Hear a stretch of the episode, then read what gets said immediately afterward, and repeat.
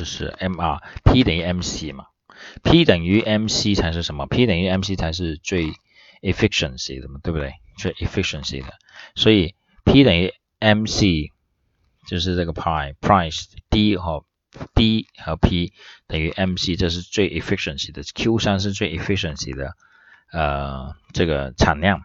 对不对？OK，但是它的售价可以定在什么？售价可以定在它的平均价格以上啊，平均价格以上。那么就是这，OK。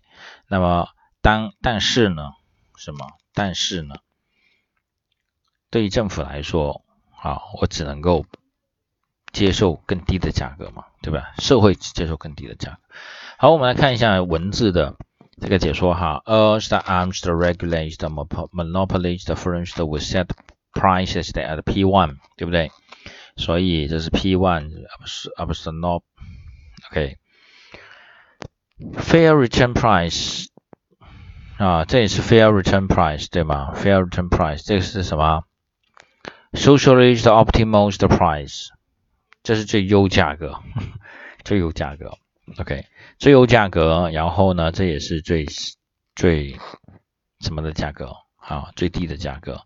OK，最 efficient 的价格，对吧 ？If the behavioralize the competitive front, the equilibrium the position would be where the price equals long term the marginal cost，就是 LRMC，对不对？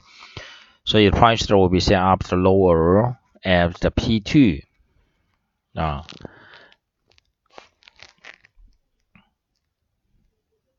Real price，OK，就是 set up P2. So, so which is the fair return price? T uh, to oceanage the optimal price P3 and the quantity provides the highest at Q2 to Q, Q3. This is the loss making position 啊，这是 loss making position。所以呢，它当它要 equilibrium 它要进行长期的 where the price 啊，equilibrium price 它是等于 MC 嘛，对不对？所以呢，the price 就要从这个 fair return 的 price 往下降到 P 三啊，P 三，所以它的提供就要从产量就要从 Q 二增加到 Q 三，OK。This will only happen if the government is prepared to subsidize the monopoly on the grounds that what is is what it is providing is an essential public service。所以这种是像什么？这种像公交车啊，哈，公共汽车啊，铁路啊，哈，这种。So the government will decide how to choose the price. T 等于啊，P 等于 P 等于 L long term，对吧？long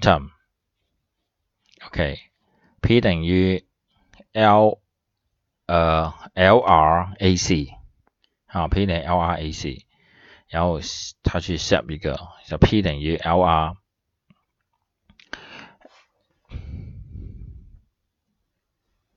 就当它的价格是这个的时候。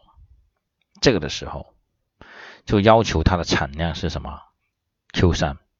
当它的产量是这个的时候，当它的价格是这个的时候，啊，当它的价格是这个的时候，就是 LRMC 的时候，那么就设它的产量，就允许它的产量设在 Q 二，就少一点。这样的话呢，政府就永远它的补贴就是在这一块，啊，永远它的补贴就是这一块，然后。基本也能够满足啊，or other subsidies ways，这个是通过一些补助是怎么怎么来做啊？政府补助的怎么来做？政府补助，所以的话，我们呢可以我们来看就是 happen 啊，他要去补助，要去通过补助然后增加它的产量啊，这是 nature 的 monopoly，nature 的 monopoly，OK。好，我们来看一下二零一五年的习题哈。Which of the following must be true for the first in the nature, uh, natural monopoly? Uh, A. It could produce and supply its products on the entire package at lower cost than could the uh, numbers of small firms. Uh, nature it can produce and supply its products at an entire market uh, at a lower than it produces a minimum it happens the pattern it will not be able to maximizing any subject by 这一题的答案我们要 斟酌一下哈，我们再斟酌一下。It is productively the efficiency of a power to break up in small firm. OK，这个呢，其实答案就是 A 啊，不用斟酌了。It can produce and supply its products to，就是一个企业满足整个市场，在一个低的价格啊，在一个低的价格，其实这个就是垄断啊，这个是垄断的前提。对不对？有这样的前提。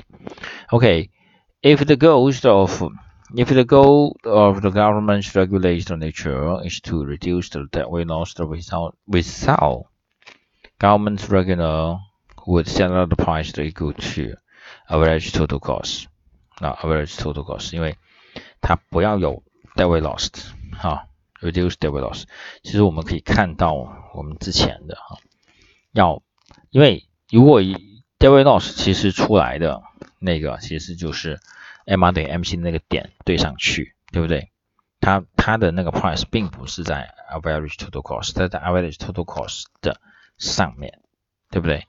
然后如果要取消 David loss，就是要把那个产量跟价格叫去到什么？去到 average total cost 那个点上面。好，我们最后两题哈。if the government regulates the nature monopolies to produce the allocative efficient the level of output, it will require the monopolists to set a price at uh, this nature uh, equal to the marginal cost and grant a subsidy to cover the cost。这就就是这个 LR 刚才这个 LRMC 这个点，然后呢，通过一个 subsidy cover 它的 loss 啊，cover 它的 loss。 第五十九题呢，就是 S R Arms，它是在一个没有规范的呃垄断里面，City Cable 啊，is earnings the positive，它肯定赚钱的嘛。If the government regulated by requiring it to produce at a level of products that allow the firm to earn the zero economy，就是 normal profit，它要 set 是什么？它要 set 就是 average total cost，对不对？ 就是 set average total cost，把它的 total cost 看跟它的收入持平 break even，那么它就是 total cost。那么好，那么接下来我们再来看哈，comparing 呃 monopolies with 啊 perfect competition 啊。那么现在呢，我们就先这次呢，我们就先休息一下，先到这。然后接下来呢，我们再来看。